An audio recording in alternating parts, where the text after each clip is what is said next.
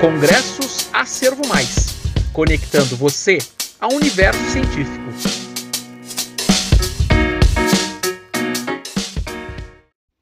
Olá, tudo bem? Meu nome é Isadora Ignácio Lourenço, sou acadêmica de medicina da Universidade Federal do Triângulo Mineiro e hoje irei apresentar o trabalho sobre vasoespasmo cerebral em hemorragia subaracnoide e aneurisma de artéria cerebral média, de minha própria autoria, juntamente com a doutora Renata Cristina Franzon Bonatti, docente da disciplina de Neurologia Clínica da Universidade Federal do Triângulo Mineiro, e acadêmica de medicina Ana Maria Mendes Ferreira, da Universidade Federal do Triângulo Mineiro. Aneurismas intracranianos são dilatações nas paredes das artérias cranianas devido a defeitos na túnica média. Ocorrem mais frequentemente no sexo feminino e as bifurcações de artérias são um local comum em consequência do maior estresse hemodinâmico, Segundo Rouanet em 2019, a importância clínica dos aneurismas se deve ao risco de ruptura e causa de hemorragia subaracnoide. Nos casos de hemorragia de origem aneurismática, para Finlay, grande parte da morbimortalidade ocorre devido ao vasoespasmo e consequente isquemia cerebral tardia.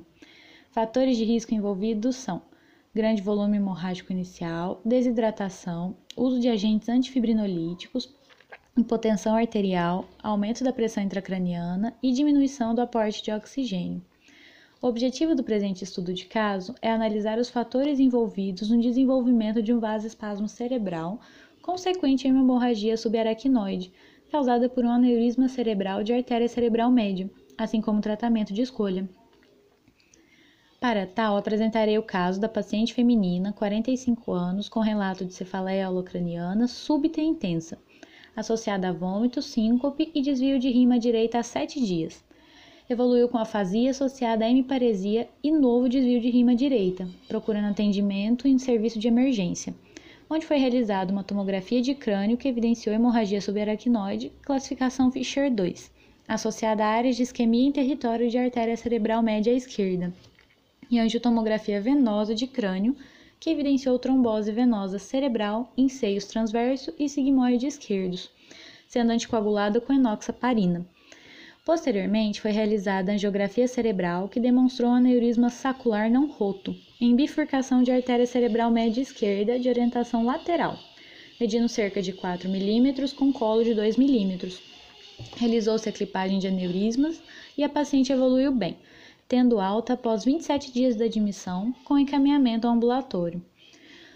Concluiu-se a partir do caso que o vasoespasmo e a isquemia cerebral tardia são as principais sequelas neurológicas decorrentes da hemorragia de origem aneurismática.